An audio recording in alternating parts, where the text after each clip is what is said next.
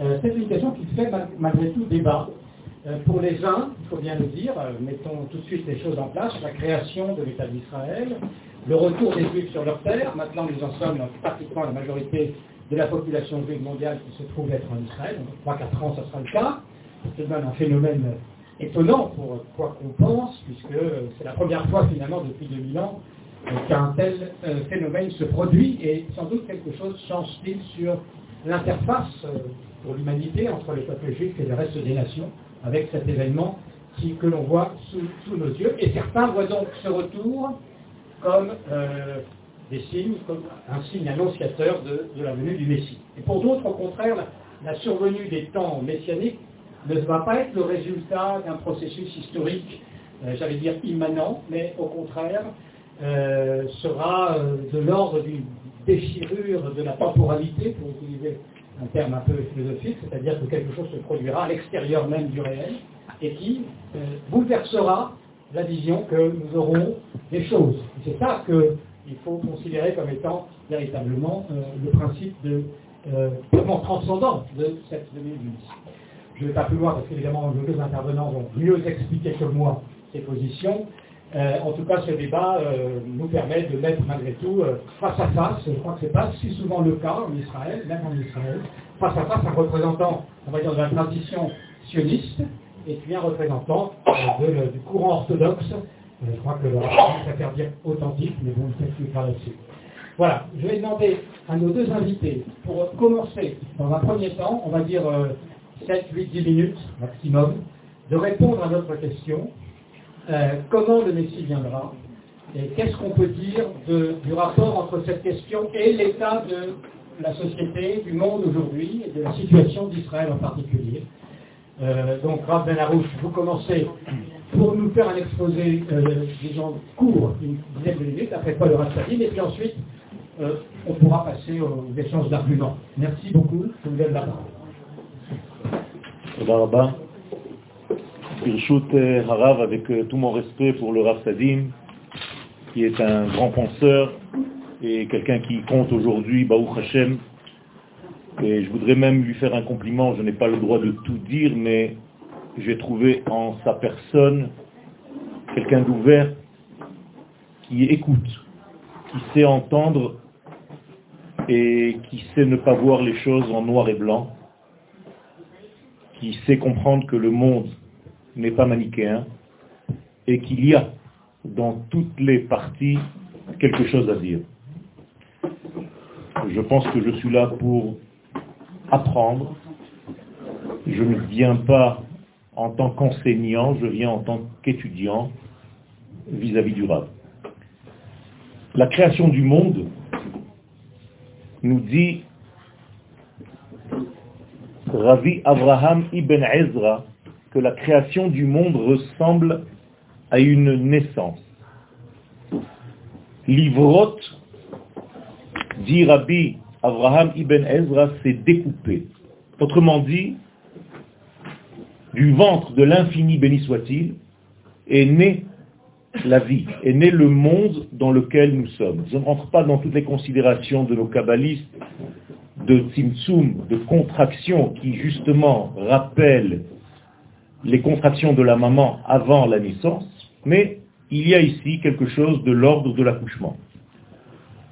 Le problème, c'est que lorsque l'enfant, ici le monde, était encore dans le ventre de sa mère, il est nourri par la maman. Mais dès que ce bébé sort, immédiatement il est en danger. Parce qu'il est découpé de sa maman. Et pour que ce bébé continue à vivre, il y a ici un retour de la maman vers sa progéniture. Les sages nous disent que lorsque l'infini béni soit-il a accouché de ce monde, comme une bonne maman qui fait attention à son fils qui vient de naître, eh bien, elle est revenue, elle revient il s'agit donc ici du retour de l'infini vers le monde créé. Je parle ici d'une notion de retour qui, en hébreu, s'inscrit dans la notion de teshuva. Autrement dit, au risque de choquer, c'est Akadosh Baruch qui fait Teshuvah en premier. Qu'est-ce que c'est que cette Teshuvah C'est son retour vers la vie.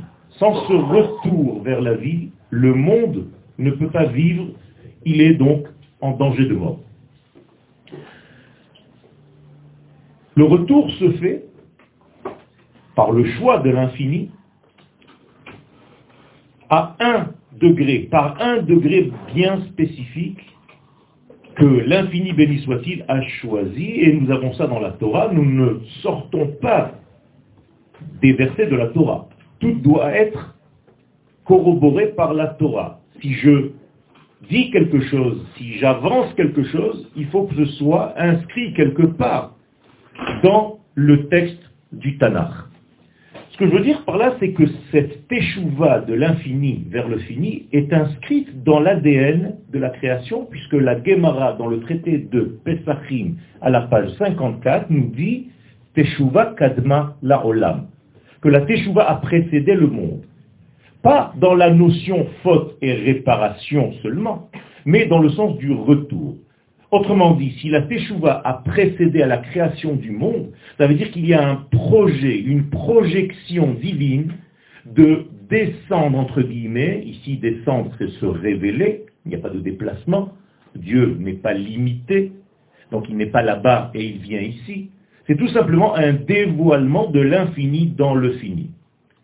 Ce qui veut dire que nous ne sommes pas une religion. Le judaïsme est en réalité le retour de l'infini vers le monde créé par une espèce de forme de vie qui s'appelle Israël, dont Rabbi Akiva en a fait une Mishnah, une Braïta, Chaya. Chaya, c'est une forme de vie, Omedet Be'em qui se trouve au centre même de la pensée divine par laquelle l'infini, béni soit-il, va redescendre, va réintégrer le monde qu'il a lui-même choisi. Autrement dit, le retour de l'infini vers le fini, donc le dévoilement de l'infini vers le fini, des valeurs de l'infini vers le fini, de l'éthique de l'infini vers le fini, se passe par Israël.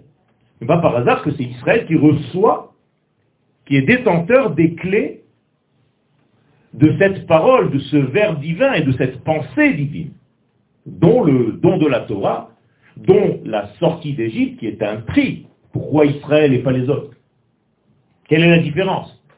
Donc il y a ici une création. Et lorsqu'on parle d'un choix, ce choix n'a pas été fait après la création, il a été fait avant la création.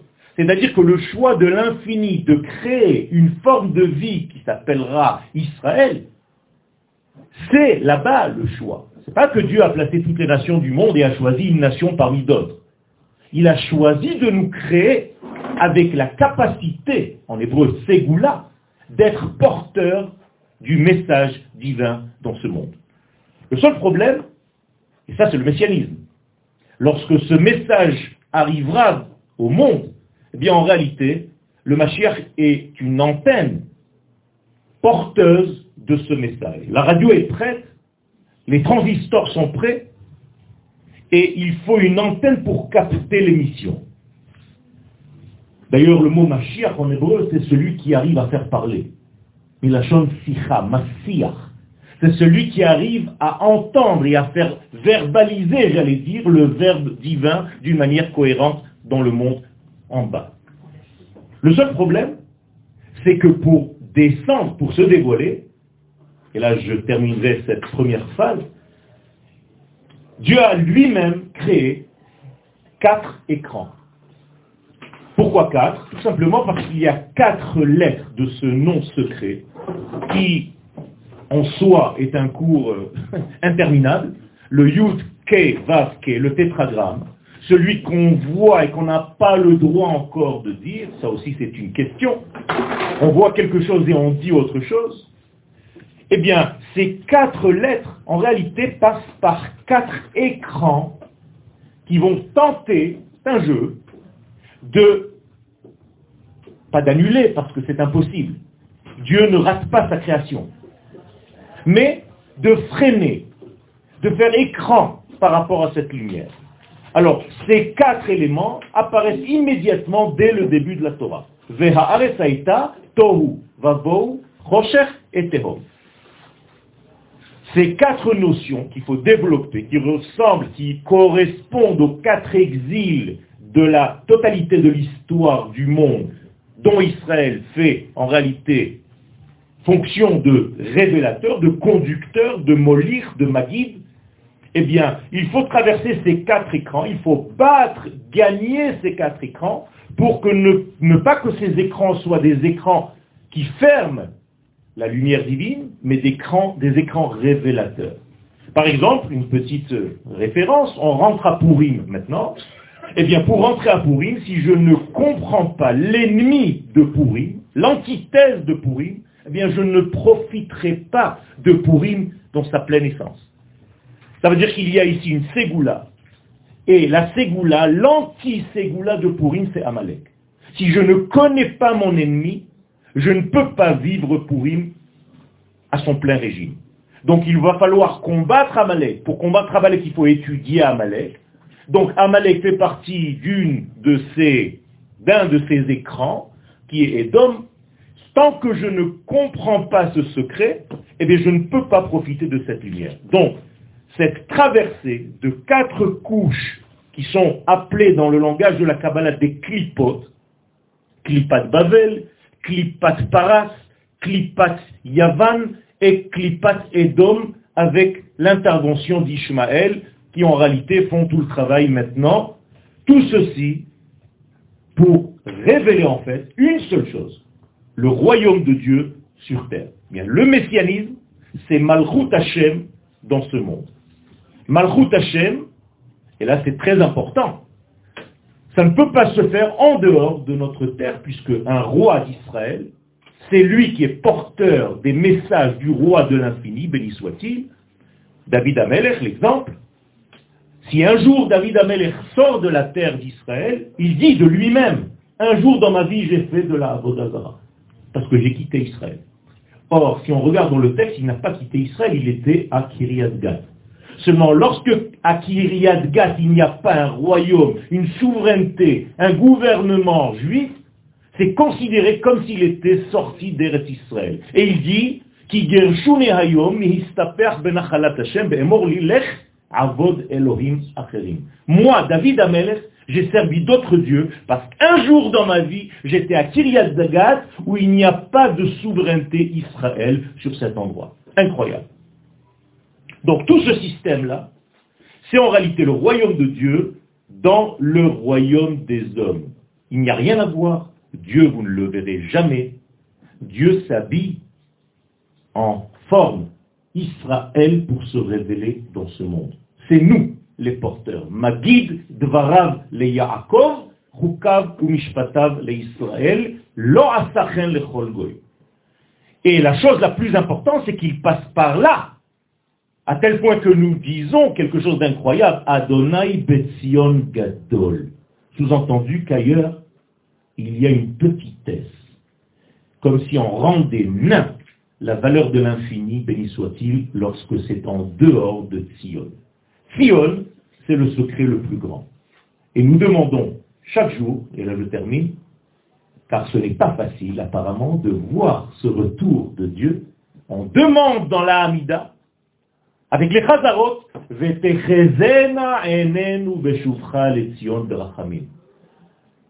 Écoutez bien, Akadosh Baruch que nous voyons lorsque tu reviens à Sion, car apparemment pas tout le monde le verra. Pas tout le monde est capable de voir ce retour. Et je veux faire partie de ceux qui voient.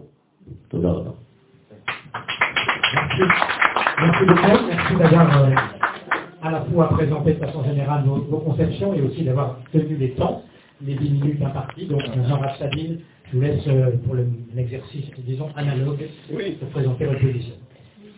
Alors, Il y a des fois qui ne marchent pas, mais je pense qu'il n'y a pas beaucoup de monde, on peut peut-être parler sans micro, non Ouais, on C'est obligé le micro Je pense que c'est pas la peine. Vous voulez le micro C'est mieux Bon, alors, bien. clients, ils veulent toujours. Micro et modeste. c'est. D'accord, celui-là était mieux.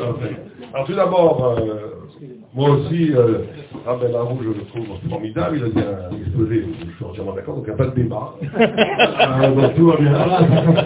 Euh, exactement, euh, je pourrais signer chaque mot-clé, sauf peut-être sur David, euh, juste une, peu- une petite remarque, on dit qu'il y a eu quand même Kibush Kafrid, il a conquis euh, la Syrie. Donc il est oui sorti effectivement d'Israël physiquement, mais le, le traité reste euh, valable. Mais on dit que le Golan a une Kedusha de, de Shemitah par exemple, alors c'est pas la terre d'Israël originelle, parce que David Amelech a conquis euh, toute la Syrie, donc un jour on va, on va se retrouver à Damas, parce que euh, on récupérera l'héritage euh, de David Amelech. Mais euh, bien entendu, euh, et aussi je trouve formidable qu'un rave soit euh, capable d'exprimer de façon artistique, en faisant de la peinture, euh, des idées de Torah, des transcendances, des spiritualités. Je trouve que ça manque un peu.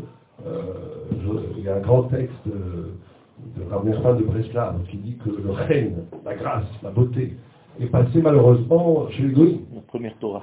Oui, et que, le Sechel, le Ren, il faut le ramener en Israël. Je pense que, euh, dommage, malheureusement, il y a trop de dichotomies, trop de barrières entre le monde de l'étude, le monde de la vie, le monde de l'art, et je pense qu'il faut faire des ponts.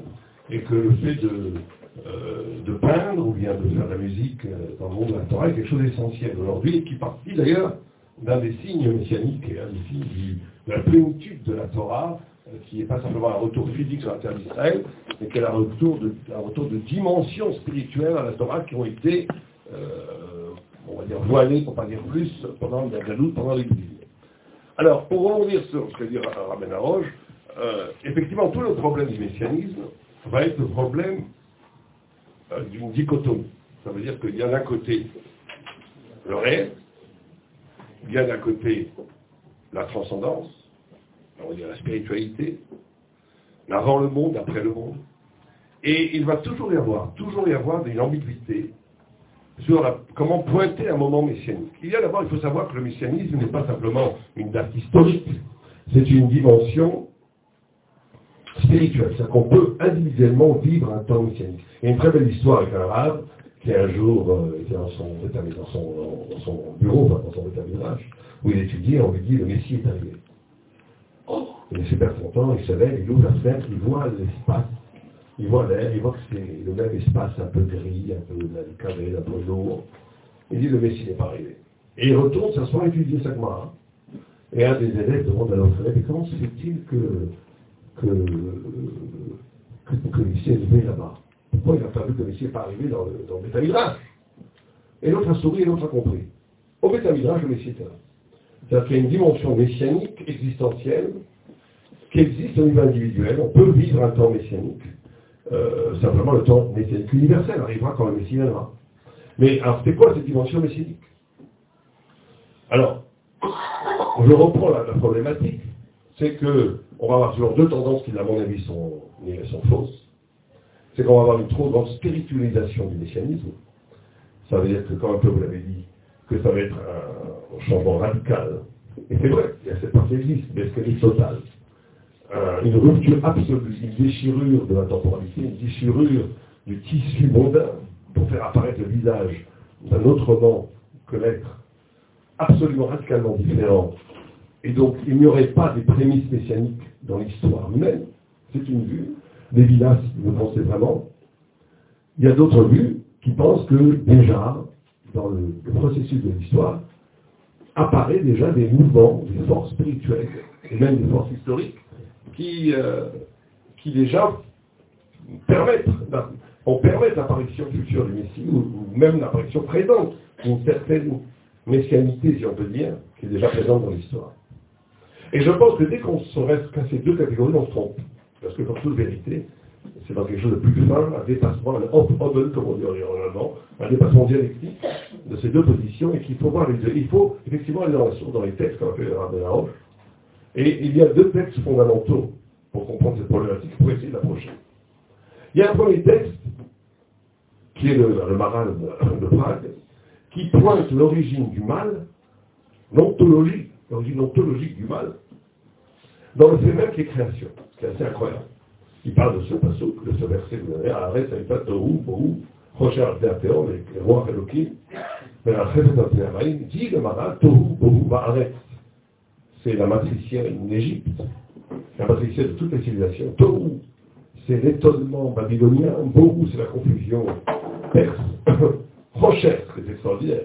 Ténèbres, c'est la grecque. Théon, parce qu'on n'en voit pas le bout. L'infini, l'abîme. C'est Rome, c'est l'Occident. Mais après tout ça, roi Elohim, l'Esprit de Dieu plane sur les eaux. C'est quoi l'Esprit de Dieu? C'est le Messie qui plane sur les pleurs et larmes du peuple juif qui attend le Messie. Voilà presque toute l'histoire de l'humanité qui est signifiée en un seul verset. Et le Maral pose la question en disant, mais comment se fait-il que le mal, que les clipos dont vous avez parlé, existe déjà à l'origine? Il n'y a pas encore de liberté, il n'y a pas encore d'humain, il n'y a pas encore de libre arbitre pour qu'il puisse y avoir du, qu'il puisse y avoir encore du mal. Quand on sait que ontologiquement, essentiellement, à l'origine même de l'origine même, il y a déjà du mal. En tous les cas, une prophétie qui parle du mal. Et il dit, parce que le fait même qu'il y a autre chose que Dieu, c'est ça le mal. Définition vertigineuse du mal. Elle on vado.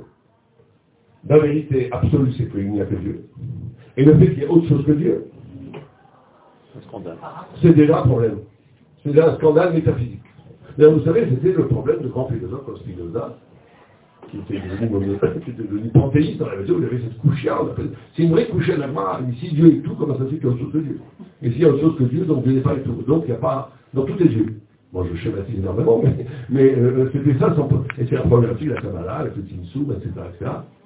Mais on n'a rien résolu en disant parce qu'il y a quand même autre chose que Dieu. Oui, c'est pas une question, parce que la question pose une sorte de, de même dimension, dimension entre la création et le créateur. C'est comme si, comme dans ma chambre, je rêve de la mer, euh, cette réalité du rêve ne va pas mettre en danger la chambre dans laquelle je, dors. Mais quand même, la question reste la question. Et donc, il y a une dimension dans le réel lui-même qui est anti dans la création elle-même, quelque chose qui est de l'ordre de l'anti-révélation. Mais il y a aussi l'autre côté, bien entendu. Que tout, Dieu a quand même créé le monde.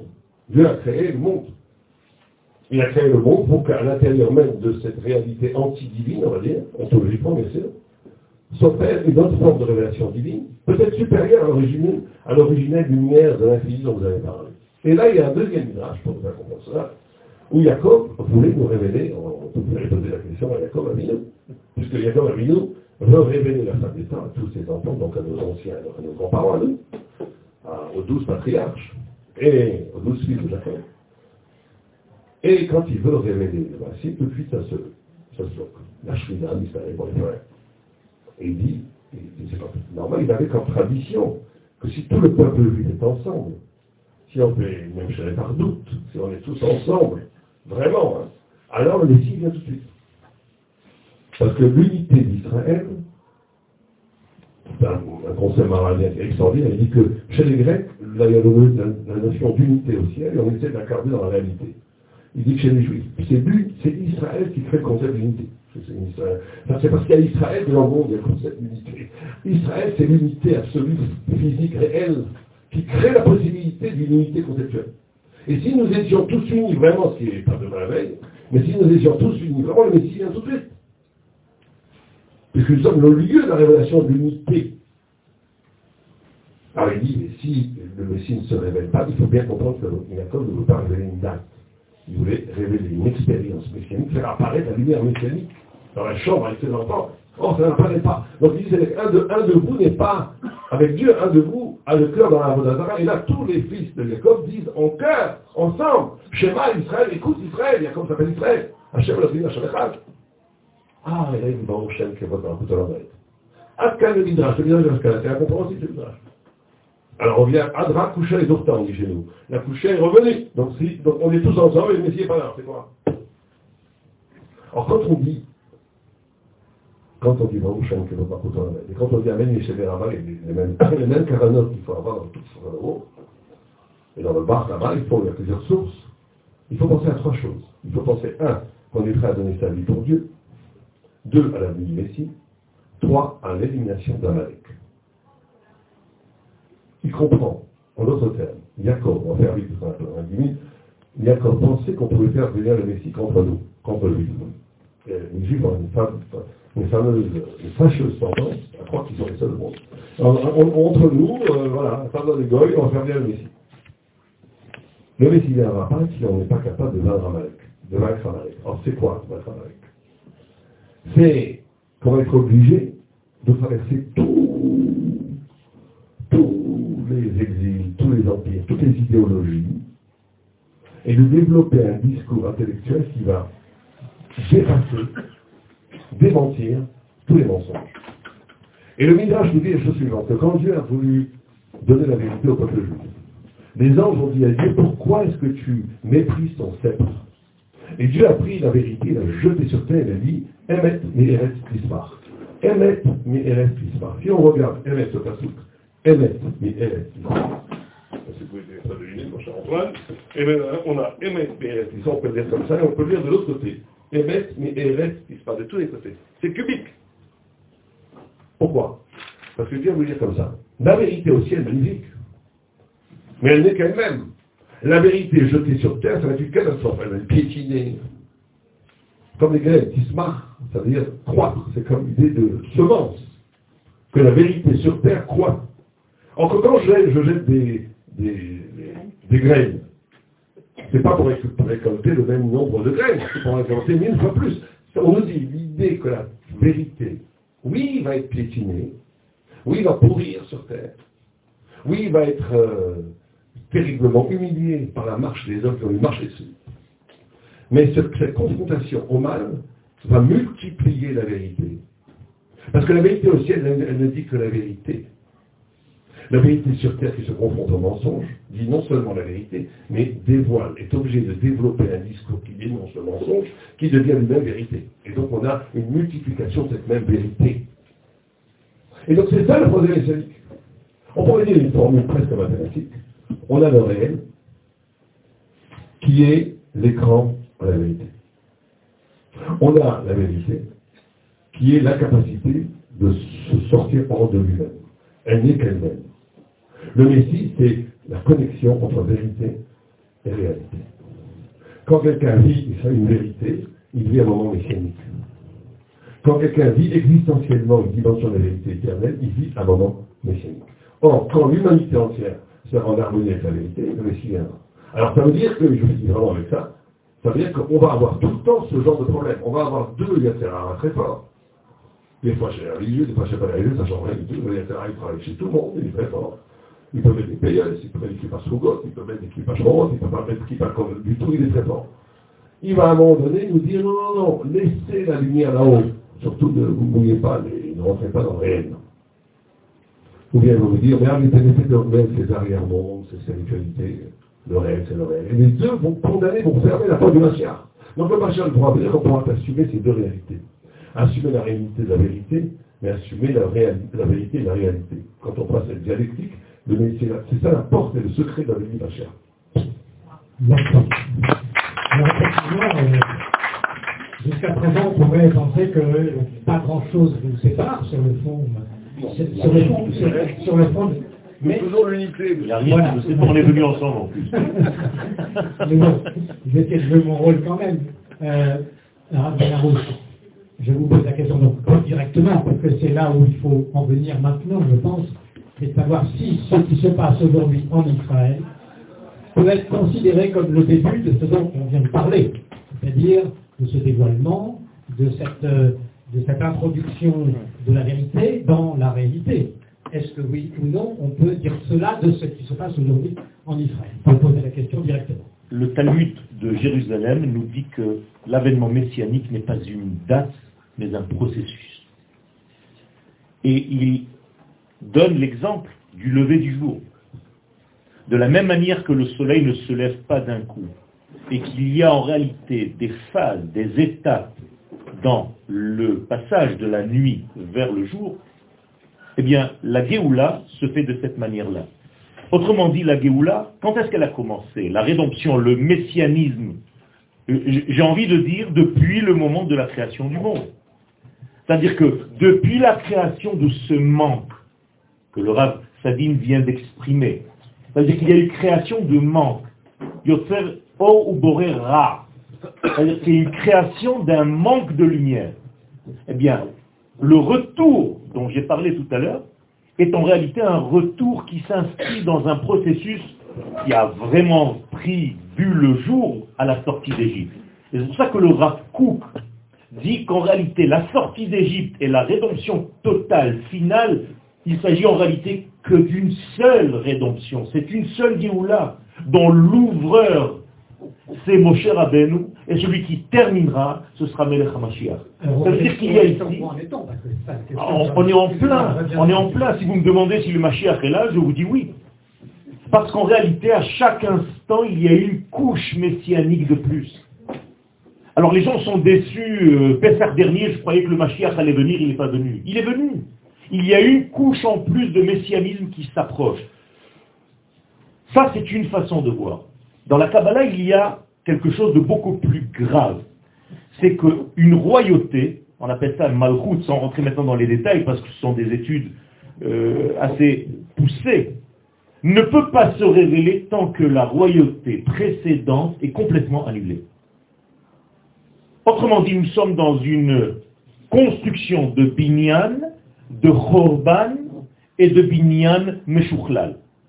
C'est-à-dire qu'il y a une étape, et tant que cette étape ne détruit pas, ne se détruit pas complètement, on ne peut pas édifier la phase prochaine sur les fondations de la phase précédente. Ce qui fait qu'aujourd'hui, en réalité, on assiste à une extinction totale de toutes les valeurs que nous avons construites. Dans le monde entier. Ça veut dire que toutes les valeurs sont obligées de passer par zéro, comme en mathématiques. Pour passer d'un plan à un autre, il faut que je passe par zéro. Eh bien aujourd'hui, il y a une mise en reset, une annulation. Je donne toujours cet exemple au niveau de Pessah. Pour sortir des Juifs, d'Égypte, il faut être comme la massa. C'est-à-dire, tu t'aplatis, tu annules le degré d'avant, et une fois que tu es capable d'annuler le degré d'avant, tu peux en réalité voir quelque chose de neuf. Sinon, tu seras toujours un peu moins vieux qu'hier, mais tu es toujours sur une construction qui n'a aucun rapport avec la vérité, parce que tu es toujours dans une peur de lâcher l'escalier d'avant pour ne pas monter ou pour ne pas descendre plus exactement, parce que pour moi, en réalité, il n'y a jamais de montée. Le judaïsme n'est pas dans la montée. Il est dans la descente de l'infini vers ce fini. Et d'ailleurs, tous les kabbalistes ne font jamais de kavanot au niveau de montée, mais ils accompagnent les lumières dans leur descente dans ce monde. Ça veut dire, si on devait donner un sens au judaïsme, c'est toujours du haut vers le bas. Monter vers Dieu, c'est de l'hérésie. Ça veut dire que j'ai réussi avec mon petit cerveau à le scléroser, à le rapetissir et à dire, voilà, Dieu est là. Je ne peux pas monter, donc je le laisse me traverser. Donc le messianisme, c'est une ouverture de soi, une écoute, une annulation. J'allais dire, c'est pourri. Ad de loyada. Tant que tu n'es pas capable de lâcher prise ton cerveau rationnel, tu ne peux pas appréhender un cerveau infini, béni soit-il, qui va venir en réalité. Et donc c'est ça la première faute initiale.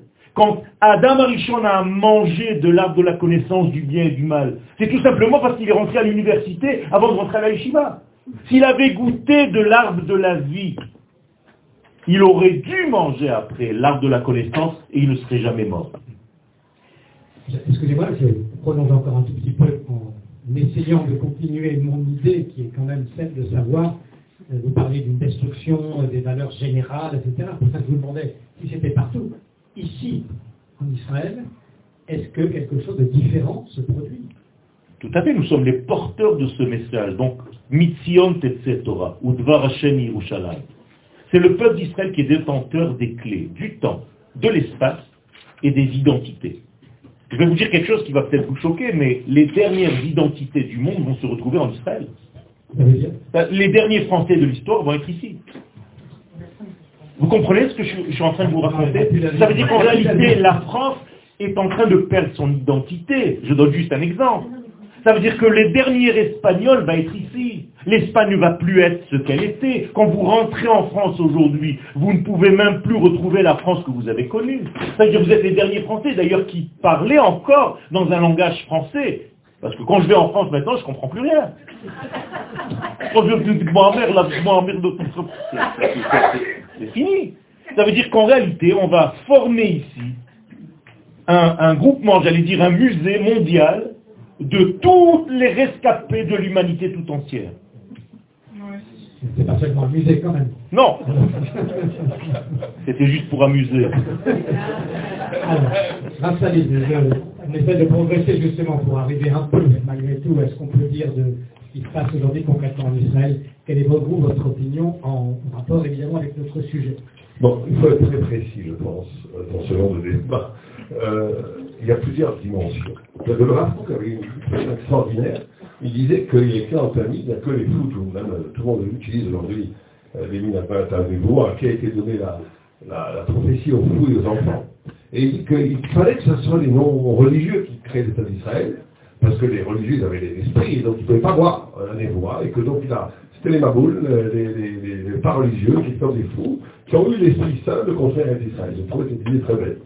Euh, un coup. Mais je pense qu'il faut différencier, là il faut être un peu sérieux, sur deux ou trois choses. Tout le monde aujourd'hui, tout le monde aujourd'hui, même dans les milieux, à part de quelques, une, pour une toute petite minorité, est sioniste au sens que le retour des Israël du peuple juif est une merveille messianique. Je m'en vais.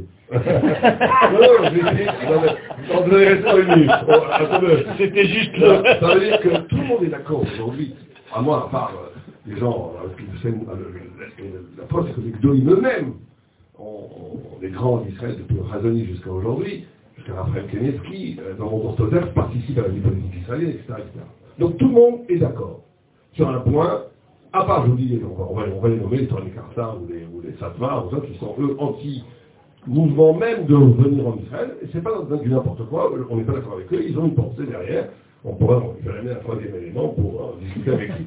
Mais euh, on va dire qu'ils sont incroyablement minoritaires. Hein, ils représentent 2 à 3% du monde orthodoxe.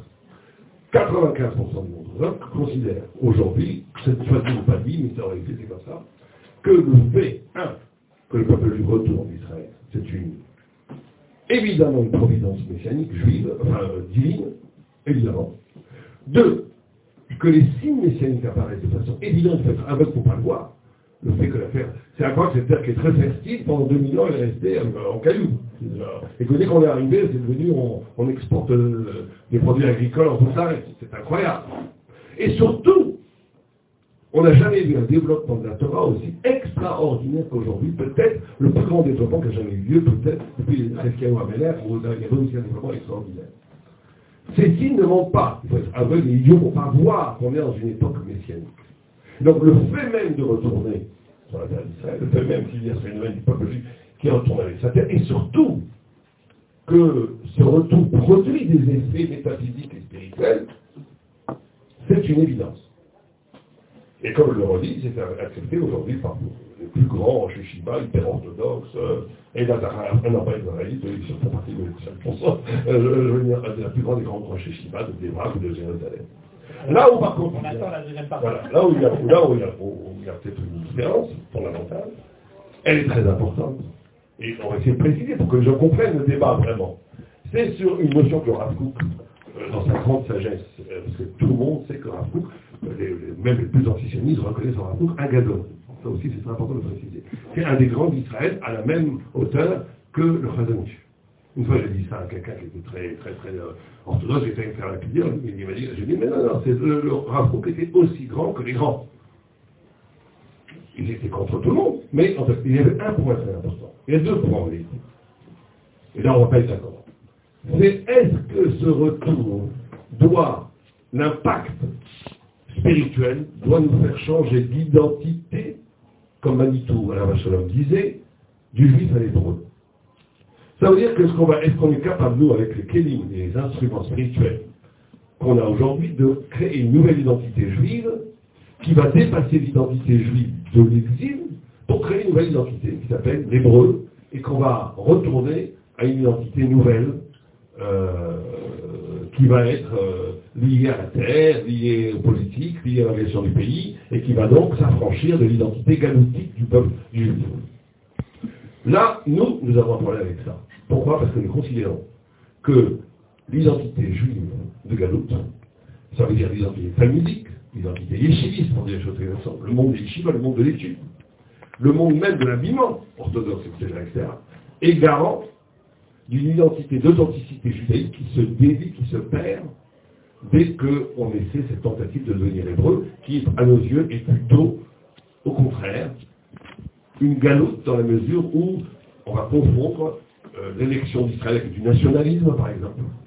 On va, à un moment donné, avoir des discours, et certains, euh, même euh, hommes politiques, des, sionistes religieux, ont des discours, à mon sens, proches, du fascisme, proches du nationalisme, proches, qui est vraiment aussi trompeur et aussi destructeur d'un point de vue spirituel que la, gauche qui veut se débarrasser de, ce que c'est le judaïsme, etc., etc. Et donc il y a une finesse juive qu'il faut notamment regarder. Et je ne suis pas forcément contre l'idée. À mal, l'idée est formidable. Que si on pouvait passer véritablement du juif à l'hébreu et que l'hébreu authentique de David Améler revenait sur terre, magnifique, on signe tout de suite. Mais on pense que c'est une erreur de penser que ça peut se passer par les canaux nationalistes, le la réduction du messianisme nationaliste est pour moi une grave erreur. Une très grave erreur, parce que ça veut dire qu'à un moment donné, on se trompe, sur, on, banalise complètement l'exception du préjudice. Le premier Rashi, premier dit premier Rashi Il dit au début, on aurait dû commencer la Torah à Rosh C'est incroyable ça. Tu veux faire l'économie de tout, de tout Bereshit et de tout de de. Pourquoi Parce que nous, on est le peuple des vote. On n'a rien à faire avec la terre. Ah, mais Dieu, vous voulez en dire aux nations qu'on n'est pas des voleurs quand on fait affaire à Israël Alors, ah, toute l'histoire que Dieu a fait, le monde est qui nous a donné. Qu'est-ce que dit Rachid Il dit quelque chose de fondamental. Il dit chez les avant tout, c'est des peuples qui sont de la terre. Un français, alors ça, c'est authentique n'existe plus, vous avez raison, mais le, français originel, il est français, la terre italien, il est. Et après, il crée la spiritualité, mais avant tout, il appartient à la terre. Le peuple juif, c'est pas comme ça. Le peuple juif, il naît en Égypte, il reçoit la Torah dans le Sinaï, dans le désert, et après, il rentre en Israël. Ça veut dire que chez les l'évidence c'est le nationalisme, on va l'appartenance à un terroir. Le ridouche, la nouveauté, c'est de recevoir. Le juif, c'est l'inversement. Ses racines sont au ciel. C'est son évidence. C'est le monde de la révélation, le monde de Dieu. Dieu dit oui, mais je ne veux pas que tu sois un peuple de prêtres. Je ne veux pas que tu restes dans le Sinaï. Je ne veux pas que tu sois un peuple de prêtre. Je veux que cette spiritualité s'incarne dans le réel et tu vas le conquérir d'Israël et tu vas le magnifier et tu vas vivre les mitzvot en héritage. Et c'est magnifique. Mais ça veut dire, et je fais très attention à ça, qu'on ne peut pas habiter la terre d'Israël comme les Goïs habitent la Hongrie. J'avais eu cette discussion une fois avec le euh, ça sympathique aussi, euh, qui est directeur d'un séminaire en Sud, euh, Kling, oui, il m'avait dit, moi, je, non, je vais être, euh, israélien, je suis euh, euh, patriote comme un Français, parce que je pense que c'est une erreur. C'est là que Je pense qu'il faut absolument, il faut absolument être capable de redéfinir, de la même façon que nous avons un, rapport à la nourriture qui est différent, nous avons un rapport au temps qui est différent, nous avons un rapport au lieu, à la terre d'Israël qui est différent. Et si on reproduit euh, des, postures nationalistes, patriotiques, comme les Goïms ont par rapport à la terre, on, met, on va droit dans le mur. Parce que le peuple d'Israël est un peuple d'exception. Et même dans son rapport à la terre d'Israël, il a un rapport exceptionnel, différent, radicalement différent. Ce qui veut qu'il met avant tout la terre d'Israël comme le lieu où peut s'épanouir, comme le Ramban dit, que les mitzvot ne s'épanouissent véritablement, absolument comme les restes d'Israël, et que tout ce qu'on fait en route la reste n'est qu'une, euh, que pour garder, comme une sorte d'éducation. Mais, ça veut dire que c'est avant tout le lieu d'une apparition spirituelle. Si on est dans un rapport patriotique nationaliste avec Israël, on trahit le projet même de l'avenir en Israël. Et c'est peut-être sur ce point-là que les orthodoxes ne sont pas d'accord avec les sionistes religieux. Préciser le point. Merci beaucoup ce point de vue. Alors je pense que là, on est un peu au cœur de notre sujet. Je pense que j'ai plus le micro, mais c'est pas grave, on m'entend. Euh, et puis j'ai pas, c'est pour moi qui parle vraiment. Euh, donc, la route là-dessus. Euh, comment vous réagissez C'est vrai qu'au niveau de la, de la, du dévoilement, on a l'impression justement qu'on sort euh, d'Égypte, qui est la matrice, on est tous d'accord, pour recevoir la Torah. Mais en réalité, quand on voit les cinq points de la sortie d'Égypte, et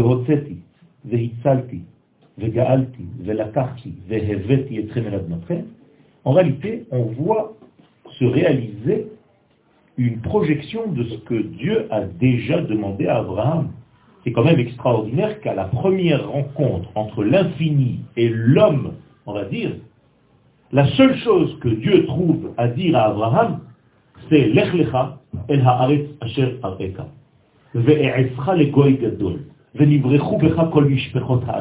Autrement dit, je ne te demande pas d'être religieux là où tu es, tu l'es déjà. Je te demande d'aller fonder une nation. C'est différent. Ça veut dire que le judaïsme n'est pas une religion au niveau de l'individu. Il est obligé de dévoiler quelque chose de très profond qui est en lui, c'est-à-dire la notion de âme, la notion de peuple. Et tant qu'il n'y a pas de peuple, en réalité, l'infini, je vais dire quelque chose de grave, ne peut pas se dévoiler parce qu'il a créé lui-même cette base de passer Am Lo pratiim. Ce ne sont pas des juifs au niveau individuel. Mais en quoi ça se différencie Eh bien, tout simplement parce que la terre... Non, mais du nationalisme dont on parlait de... Non, je, je suis entièrement d'accord. Quand le nationalisme est déconnecté des valeurs de l'infini, je suis entièrement d'accord, il n'y a même pas de, de, de, de, différence entre nous. Je suis ici pour pratiquer les mitzvot de l'infini, mais en tant que nation sur ma terre, c'est tout, je ne dis pas le contraire. Je considère que la terre d'Israël n'est pas encore une terre dans le monde, c'est une terre spéciale, elle a des secrets. Eretz Israël Dabar c'est le début même du rakou. C'est-à-dire, ne prends pas ça juste comme un petit moyen pour regrouper des juifs. Il y a ici quelque chose d'exceptionnel, c'est une terre qui en réalité,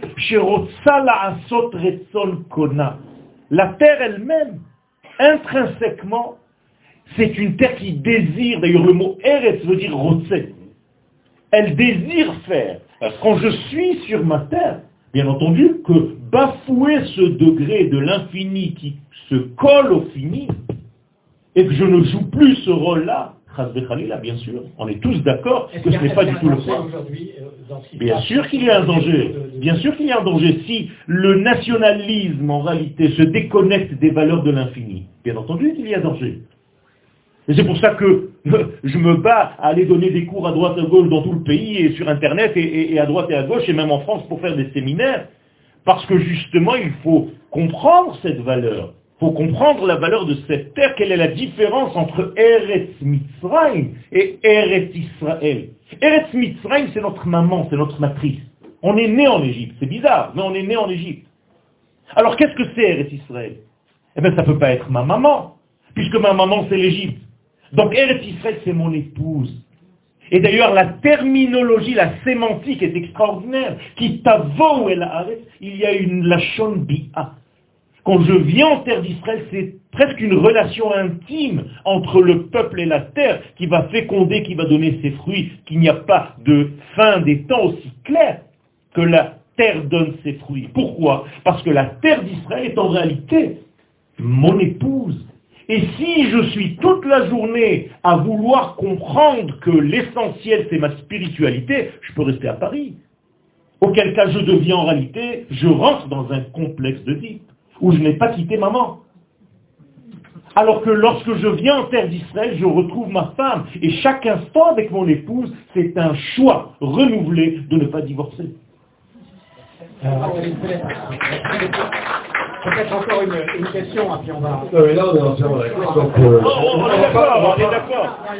C'est très important ce que vous avez dit, parce qu'il est écrit, effectivement, euh, noir sur blanc, que le projet initial divin était la création, révélation, rédemption. C'est universel. universel. Or, dans le peuple juif, il y avait sortie d'Égypte, qui représente la création du peuple d'Israël, révélation Sinaï, et rédemption qui est entrée en Eretz Israël. Le, le, fait d'avoir euh, fait la faute euh, de Méraglis a cassé cette dynamique. Et on a mis des, on des milliers d'années pour réparer cette dynamique. Parce que c'est comme ça on avait une vérité sans bonheur, une vérité sans amour, une vérité sans réalité. Et c'est l'exil, c'est ça la galoute. Et donc c'est évident, ça tombe entièrement d'accord. Euh, parlé d'un autre point. Le point, est-ce que dans la réalité, aujourd'hui, du, du, monde, euh, est-ce qu'on est capable aujourd'hui encore de confectionner une identité des Je pense que non, pas encore. et qu'il faut rester fidèle à l'identité juive euh, qui est portée par l'univers de la Torah. C'est peut-être le petit point pense que vous êtes d'accord aussi. Je suis d'accord. J'ai vu, vu le film de chasse, par exemple. Le film des élections de chasse. Il ne marche pas. Ah le film, le film de chasse.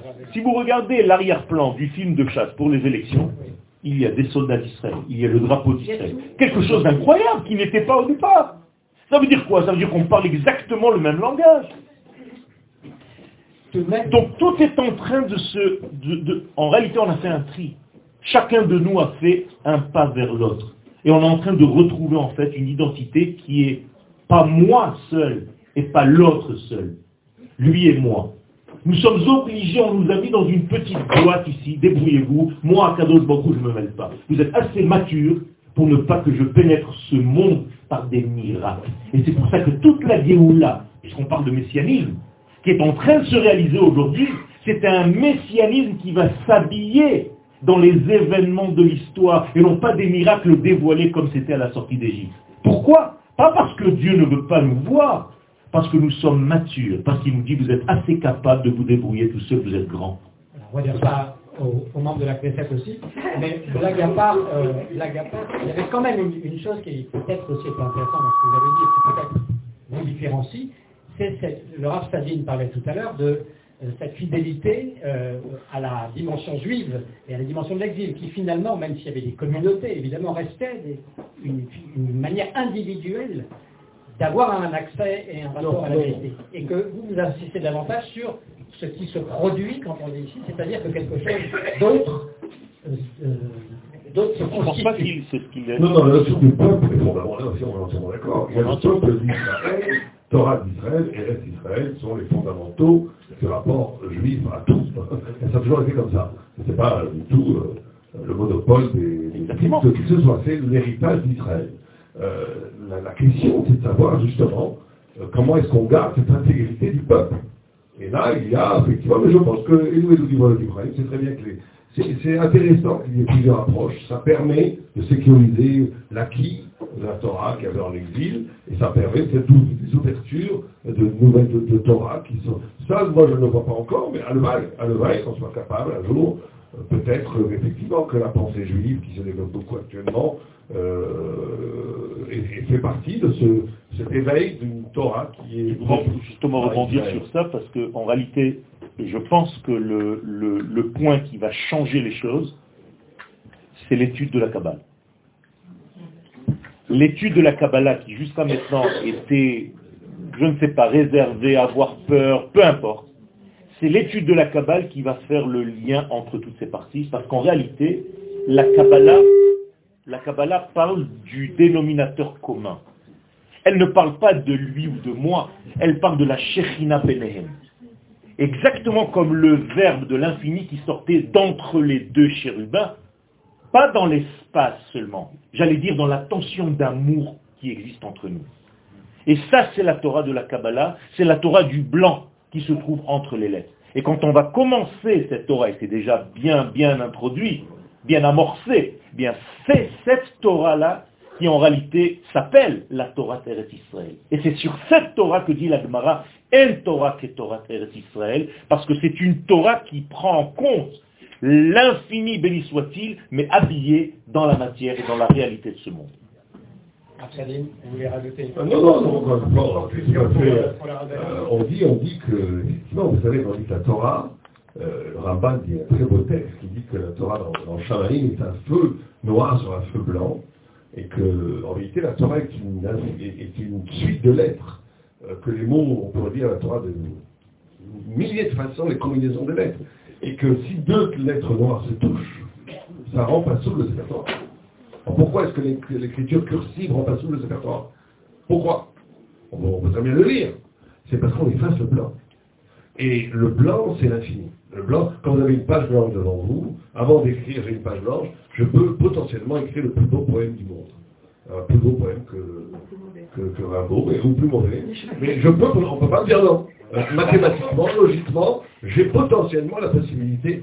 Euh, or, ça veut dire que le blanc, le, je veux juste, c'est une, une histoire qui illustre parfaitement cela.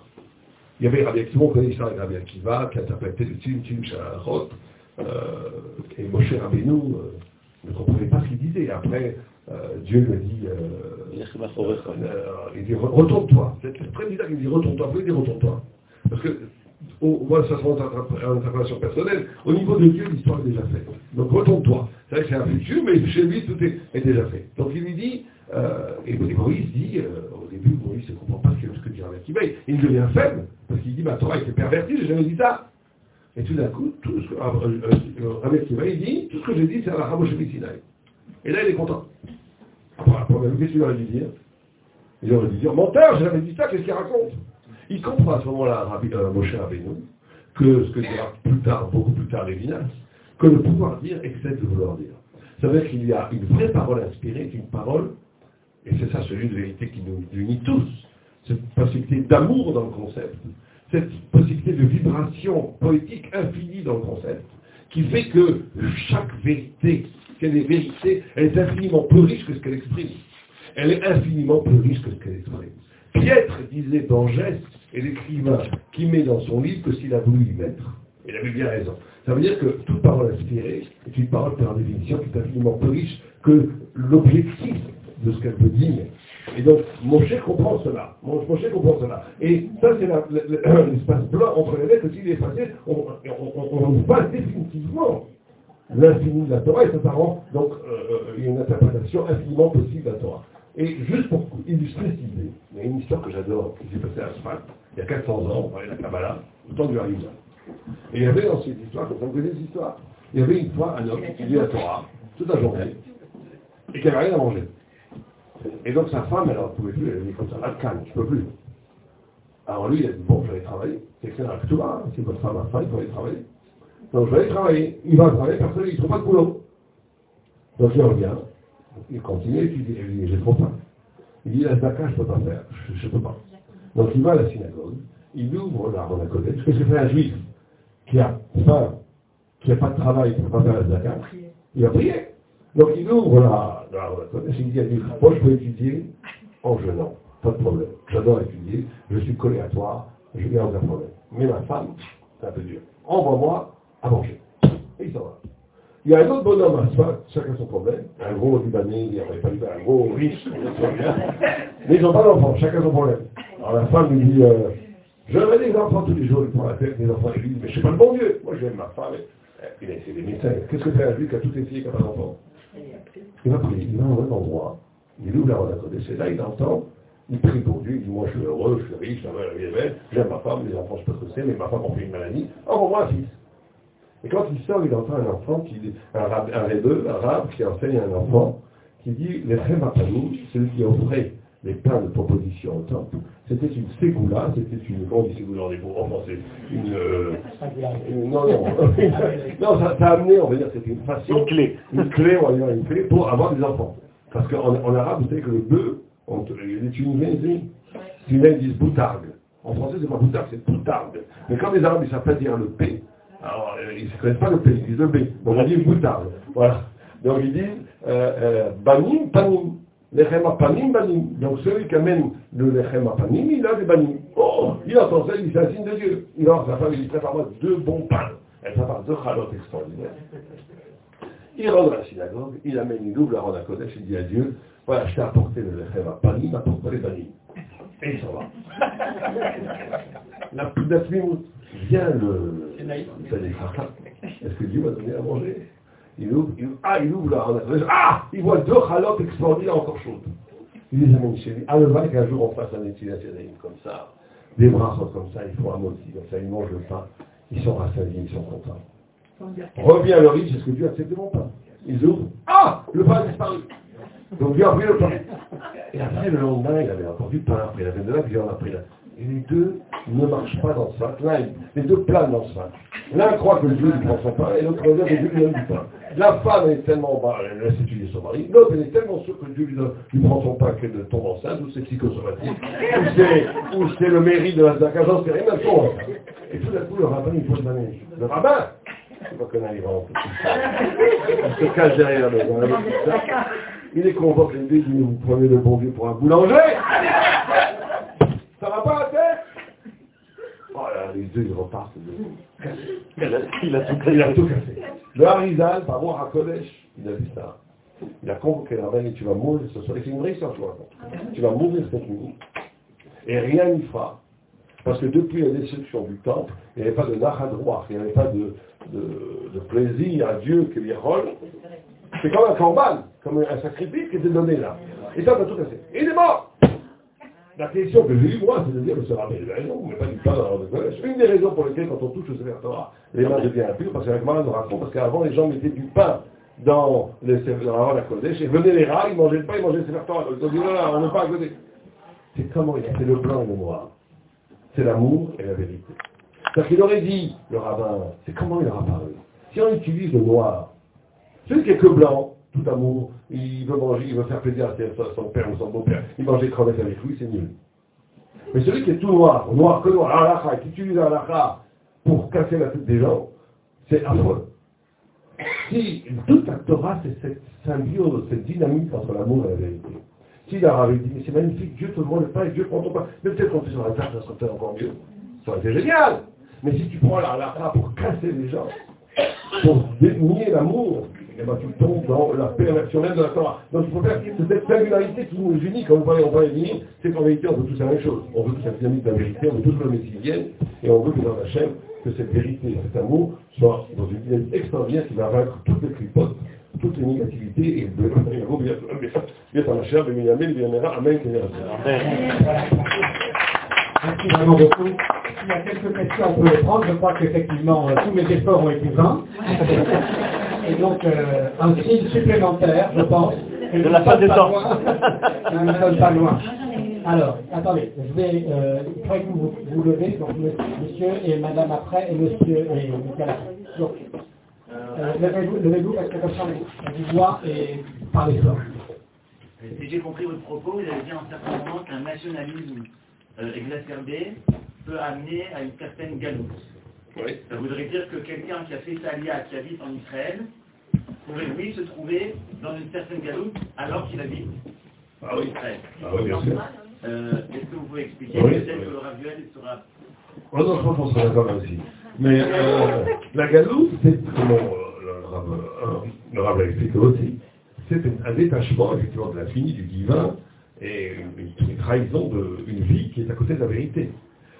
Or, il peut y avoir une galoute en Israël, il y a une galoute en Israël, il est même écrit qu'à la fin, que la prochaine de Rachel vienne, il y aura au contraire une des plus grandes galoutes, qui sera une galoute faite par les Juifs eux-mêmes, ça aussi on le voit. Ça veut dire qu'il arrive dans le Zohar, il écrit que galoute est rêvera. Bon, je ne déjà, je ne veux pas dire que la est rêvera, j'aime pas du tout quand on dit ça, je trouve que c'est mais il y a une idée comme ça. Et rêvera, ce n'est pas des personnes, c'est un esprit. C'est un esprit qui, au cœur même du peuple d'Israël, trahit la vocation d'Israël. J'avais un très grand rap qui disait, un peu Moshe Rapira Zassan, qui disait, on peut avoir deux frères jumeaux qui viennent de la même tipa, qui sont des vrais jumeaux. Euh, l'un peut être un bras, mais l'autre c'est un cadeau chez l'homme. Donc c'est pas une question génétique, euh, des Mais on a cette, il y a dans le peuple d'Israël cette possibilité de frères Abraham. C'est-à-dire qu'au cœur même du peuple juif, on peut avoir une force anti-juive. Et ça on le voit tous les jours. Donc, attendez, juste dire, la galoute en Israël, ça veut dire qu'on peut bien sûr reconduire en Israël un modèle de vie occidentale, par exemple, une identité qui veut faire fi, euh, se débarrasser de la Torah, et ça on l'a vu historiquement, ça s'est beaucoup passé, beaucoup moins aujourd'hui, comme on dit le Rav aujourd'hui, bon, ça a énormément bien évolué, mais au début des années d'Israël, il y avait vraiment, et Rav quand la carotte de lui qu'il a vu, ça, lui, il a vu que ça devrait changer, parce qu'à l'époque, il fallait vraiment avoir du courage pour quand on était religieux comme Rav parce qu'il y avait quand même le, mouvement sioniste était majoritairement non seulement laïque, mais anti-religieux au point où ils avaient, c'était très à la mode à l'époque avec Mao Zedong, Staline et tout, de créer l'homme nouveau, on voulait créer le juif nouveau, et le juif nouveau c'était d'abandonner totalement la Torah pour créer un juif israélien nouveau, guerrier, agriculteur, qui coupe avec tout ce qui était de la Torah de la Galoute et avec la Torah tout court. Et donc, euh, effectivement, ça, il faut y avoir une galoute en Israël. Il y avoir jusqu'à aujourd'hui en Israël. Et il peut y avoir effectivement aussi une vie authentiquement juive en ça s'arrête. Euh, moi je le pense aussi, c'est bien qu'il faut une des plus grandes initiatives en Israël, mais ce n'est pas forcément actuellement pour tout le monde, là aussi je pense qu'on peut ne pas être d'accord, mais c'est ces petits points-là où il y a des... Mais on va dire sur les fondamentaux, on est d'accord, mais il peut y avoir de la galoute en Israël, c'est évident. Ok, merci. S'il vous plaît, des questions courtes, oui, parce qu'on va, on va passer après la deuxième partie. Qu'en est-il de l'impact sur les autres nations avec cette dimension mécanique du code de vie Ça, c'est un des grands secrets. Euh, on, a, on, a, écrit un livre ensemble avec Antoine, qui va, qui va, euh, qui va peut-être un jour être publié, on ne sait pas. Mais moi, pour moi, c'est un des plus grands mystères. Comment se fait-il que le peuple juif a impacté toute l'histoire de l'humanité de façon absolument. Une fois, j'avais un scandale à Genève, mais pourtant, je n'ai pas voulu, hein, mais j'avais dit, euh, c'était pas des juifs, mais j'aurais envie de méfier. Mais j'avais dit, écoutez, si vous enlevez de l'histoire de l'humanité les Chinois, dans les temps, mais aujourd'hui c'est plus ça, mais les Chinois, sans temps, il n'y a plus de spaghettis, il y a la poudre à canon, et encore, c'est pas sûr, mais ce ne sera pas un, ébranlement de l'identité humaine, de l'humanité. Faudrait sur un milliard et demi. Vous enlevez le peuple juif de l'humanité, il ne reste plus rien, on dire, il ne reste plus rien. Il n'y a plus le christianisme, il n'y a plus l'islam, et même les, religions d'Extrême-Orient viennent d'Abraham, puisque Abraham a envoyé ses six fils vers. Ça, le christianisme, l'islam, c'est scientifique, tout le monde le sait, c'est historique, c'est académique, tout le monde sait qu'il n'y aura pas d'islam, ni de C'est déjà deux tiers de l'humanité. Mais même les religions d'Extrême-Orient, c'est Abraham qui a envoyé ses fils, tout le monde sait qu'il a envoyé la spiritualité négative, qui est à l'origine euh, du brahmanisme, Abraham, avec Sarai, qui est Sarai, et que euh, toute la, et on sait très bien, il y a des textes qui nous disent très bien que toute l'origine euh, le est beaucoup plus tardif, mais qui vient du brahmanisme, etc. C'est-à-dire que tout vient de Torah. Or, c'est extraordinaire que ce peuple qui a donné leur Dieu, leur Dieu, leur religion au peuple, toutes les nations, au lieu de nous bénir et nous dire merci, au moins nous dire merci, ils nous haïssent. C'est un mystère extraordinaire. Ah, de façon historique, les gars, ils ne nous ont pas fait la vie facile. Ni, en, d'ailleurs pas aussi dans le monde musulman, il y a beaucoup de programmes, etc. Et ça veut dire qu'effectivement, et c'est ça qui est extraordinaire, le peuple n'est pas pour des il n'essaie pas de que ce soit. Et par le, fait d'être fidèle à la vérité, comme a dit le rat, d'être cette antenne qui capte la vérité divine, il transfigure le monde. Alors que, alors que les autres nations essaient toujours d'imposer leur modèle idéologique et elles disparaissent avec l'histoire. Quand Abraham Avinu était seul, seul, contre toute l'humanité, que Nimrod, Nimrod avait un plan diabolique, il disait, nous sommes nous les humains, mais si on est tous des affreux jojo, on va gagner Dieu à son propre jeu. Parce que Dieu a créé les gentils et les méchants. Tant qu'il y a des gentils et des méchants, il va donner des bonbons gentils, frapper les méchants, on va tous être méchants. Et on va bloquer Dieu dans son propre jeu. Et là, on dit, il y a un qui rempart la combine. Ever, Ever Anar, c'est ça, c'est le mot hébreu. Hébreu, il est seul. Abraham est seul contre toute l'humanité. Si on avait été à l'époque d'Abraham, sur qui vous auriez mis des économies? Sur Nimrod qui a la banque avec lui, qui a l'ONU avec lui, qui a toutes les armées avec lui, qui a toutes les, assemblées. Et vous avez Abraham seul, qui est enfin stérile, qui n'a pas d'enfant, qui est stérile avec son âne. Sur qui on aurait mis Sur tout le monde. Pas on n'aurait jamais mis ça. Or, 4000 ans plus tard, qu'est-ce qui reste d'Abraham Tout. Qu'est-ce qui reste des nations Rien. De, de, de Nimrod, rien. Parce qu'en réalité, il y a deux formes d'universel Il y a un universel en extension qui a l'air très fort, Internet, économie, politique, mais qui est en réalité très faible il y a une vérité en intensité qui pourtant dit tout le futur de l'humanité. Le peuple juif, c'est ça. Le peuple juif a une constante influence sur les nations, constante, mais elle n'est pas directe, elle est indirecte. Merci. Euh, voilà, grâce à vous, vous restez pour la deuxième partie après, donc je dis ça aux gens qui voudraient poser des questions. Une autre question. Voilà. Alors, euh, oui, notre autre. Euh, je voudrais juste, euh, premièrement, remercier le débat et celui qui l'a organisé. Vraiment, c'était très intéressant. Je vous ajouter deux, deux, petites remarques. La première, c'est que nous avons ici une bibliothèque, je parle au nom du groupe Benoît et c'est déjà de près, et il y a des livres pour étudier, entre autres, le sujet du messianisme. Entre autres, un très bon livre que je peux vous conseiller, parce que le messianisme juif selon le Maharal de Prague, écrit par le professeur Benegros et Avi Moré, qui a étudié la, la question et a, a approfondi. Deuxième remarque, à propos de Manitou. Parce que Manitou n'a pas seulement fait la, nous a pas seulement enseigné qu'on était hébreu, on est devenu juif et on revient, redevient hébreu, mais il a ajouté une phrase importante là-dessus, c'est quand les hébreux sont devenus juifs, il était interdit qu'ils oubliaient, ils ne devaient pas oublier qu'ils étaient hébreux. C'est-à-dire quand les juifs étaient en galoute, ils ne devaient pas oublier d'où ils venaient. La même chose se passe lorsque les juifs redeviennent hébreux. Ils ne doivent pas oublier qu'ils étaient juifs. C'est-à-dire ce judaïsme-là, du Talmud Bavli et de Shulchan Aruch et tous les notés Kelim de Shulchan Aruch, on ne peut pas, quand on passe de la galoute en Eretz Israël, oublier et recommencer à zéro, c'est pas possible, c'est impossible. Et donc, en fait, Manitou avait raison si on le prend eh, dans son ensemble, et malgré, ou bon gré, consciemment ou inconsciemment, on change d'identité. Qu'on le veuille, qu'on ne le veuille pas, la réalité revient à la vérité et nous change. En fait, et moi personnellement, j'ai étudié à Exleba chez le Rav Salkin et j'ai entendu le Rav Toledano au Rinci et je peux vous dire, quand j'entends le Rav aujourd'hui, c'est une autre musique. C'est pas la même chose. Et, quand on entend du Rav Kook qui, a anticipé toutes ces, choses-là, c'est vraiment une chose extraordinaire. Et, on on peut pas, pas être conscient que le monde juif change et change dans sa profondeur, dans son identité véritablement. Encore une petite remarque, parce qu'il y a quelque chose qui me manquait là dans le débat, c'est le Rambam, le Rabbi Moshe Ben Maimon, qui est Maïmonide, qui nous dit une chose très importante à mon avis à propos du messianisme. Il dit l'Oreda Erie Hachi. Ad Sheyeh. On ne saura pas qu'est-ce que c'est et véritablement le messianisme tant qu'on n'aura pas véritablement vécu. Et ça, ça- cette phrase-là, elle est extraordinaire parce qu'elle nous, elle nous oblige d'être dans une tension constante. Si on a vu cette phrase-là, à la Emouna HaMashiach, on croit que ça va venir, mais on ne sait pas ce que c'est. Alors on croit à quelque chose qu'on ne sait pas vraiment ce que c'est, alors ça nous oblige personnellement d'ouvrir les yeux sans arrêt. C'est peut-être celui-là, c'est peut-être lui, c'est peut-être lui, c'est peut-être celui-là, sans arrêt dans une tension messianique.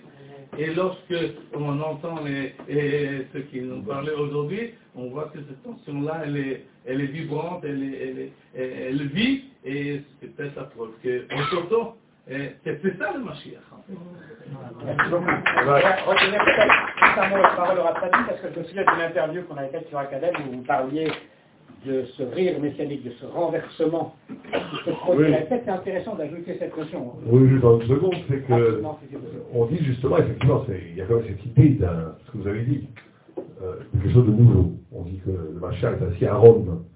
Il est assis à Rome et le Maral de Brest, pourquoi Rome Puisque Rome, c'est l'empire du rien.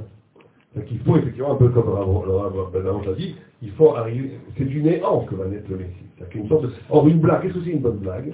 Une blague, c'est toujours, on fait, euh, on raconte une histoire et tout le monde pense que l'histoire va se finir comme ça, et hop, elle se finit exactement à l'envers. À l'envers, et tout le monde rigole. C'est ça, et c'est pour ça qu'on dit que le Messie, c'est une blague cosmique. C'est-à-dire que Dieu, c'est-à-dire que le monde, l'his- la marche de l'histoire qui paraît, paraît, qui le monde qui va comme il va, qui va aboutir à ce qui va aboutir, et tout d'un coup, il va y avoir un retournement extraordinaire, incompréhensible pour, pour notre conscience aujourd'hui, et qui avait, et c'est une sorte de blague, c'est un mécanisme même de la blague, de la joie et de la fibra. Mais c'est très important parce que c'est le- tellement juif, ça, d'être fidèle jusqu'à la mort, et au-delà même, à Dieu qu'on n'a pas le droit de voir, et être fidèle à une espérance messianique jusqu'à la mort. Alors on ne sait pas ce que c'est. Et ça, c'est quelque chose de, de formidablement juif, et que j'aime beaucoup parce que ça montre comment le juif participe à quelque chose d'au-delà de la conscience, d'au-delà de toute méprise. C'est ça être juif, c'est d'avoir confiance, avoir une sorte de préscience de quelque chose qui nous échappe complètement. Voilà, alors avant la pause, euh, Rav vous Je vais juste rebondir sur la notion de rire, puisque nous sommes euh, à la veille de Purim, et que notre premier, entre guillemets, homme d'Israël s'appelait Yitzhak, qui est sur la base du rire même, puisque Yitzhak, c'est il rira, rira bien qui rira le dernier. Et en rebondissant sur ce que vient de dire le Rav c'est que hum, en hébreu, c'est tellement riche que le mot tzchok, c'est sortir des lois. C'est chok.